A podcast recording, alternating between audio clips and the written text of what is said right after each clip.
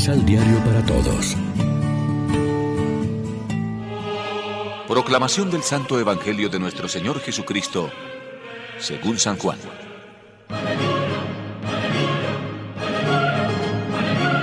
Después de esto, nuevamente Jesús se hizo presente a sus discípulos en la orilla del lago de Tiberíades. Después que comieron, Jesús dijo a Simón Pedro, Simón, hijo de Juan, ¿Me amas más que estos? Este contestó, Sí, Señor, tú sabes que te quiero. Jesús dijo, Apacienta mis corderos. Y le preguntó por segunda vez, Simón, hijo de Juan, ¿me amas? Pedro volvió a contestar, Sí, Señor, tú sabes que te quiero. Jesús le dijo, Cuida mis ovejas.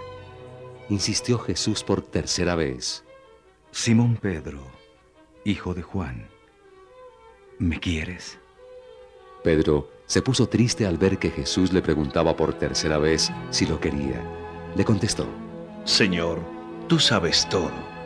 Tú sabes que te quiero. Entonces Jesús le dijo, Apacienta mis ovejas. En verdad, cuando eras joven, tú mismo te ponías el cinturón e ibas donde querías. Pero cuando llegues a viejo, abrirás los brazos y otro te amarrará la cintura y te llevará donde no quieras. Jesús lo dijo para que Pedro comprendiera en qué forma iba a morir y dar gloria a Dios. Después Jesús dijo a Pedro, Sígueme. Lección Divina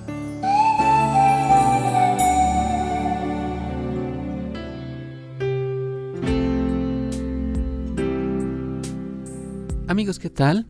En este viernes 3 de junio la iglesia se viste de rojo para celebrar la memoria de los santos mártires Carlos Luanga y compañeros. Y como siempre lo hacemos de la mano del pan de la palabra que nos ofrece la liturgia. En la triple pregunta de Cristo, Simón, ¿me amas? Y en la correspondiente respuesta del apóstol con su triple y humilde, sí Señor, tú sabes que te quiero, hay por una parte de Jesús una rehabilitación de Pedro en su condición de discípulo después de su triple negativa en la noche de la pasión. Es su oportunidad y su desquite. A cada respuesta de Pedro, añade Jesús, apacienta mis ovejas, es su triple investidura pastoral que consuma la rehabilitación con tal puesto de confianza. Encontramos pues aquí un testimonio escrito a finales del siglo I en que aparece la estima comunitaria sobre la misión y autoridad pastoral de Pedro en la iglesia. El ministerio de Pedro y de su sucesor el Papa Obispo de Roma es el primado del servicio y de la caridad en la iglesia de Cristo.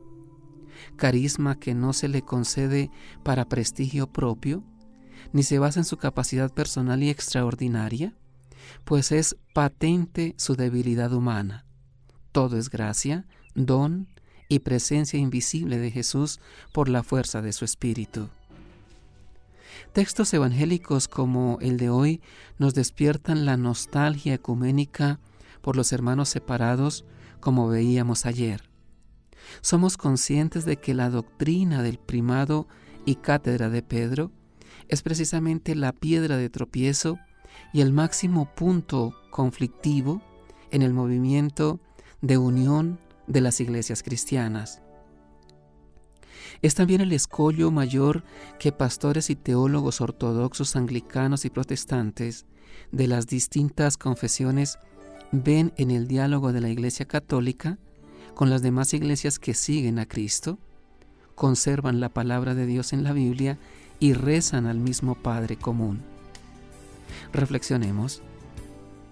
¿Cómo podemos, de acuerdo a nuestras circunstancias, responder a la pregunta de Jesús, ¿en verdad me amas? ¿Cómo se manifestó o cómo se manifiesta ese amor? Oremos juntos. Señor Jesús, estamos seguros en la fe de que tú vives en nosotros y estás presente en cada hombre y mujer nuestros hermanos. Haz que nos entreguemos a la apasionante tarea de amarte, queriendo sin medida a los demás. Acompaña en su servicio a los pastores de tu pueblo y reúne en tu iglesia a los hijos de Dios dispersos. Amén. María, Reina de los Apóstoles, ruega por nosotros.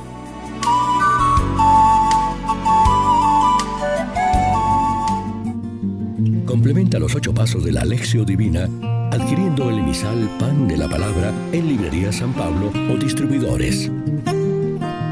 Más información www.sanpablo.co Pan de la Palabra.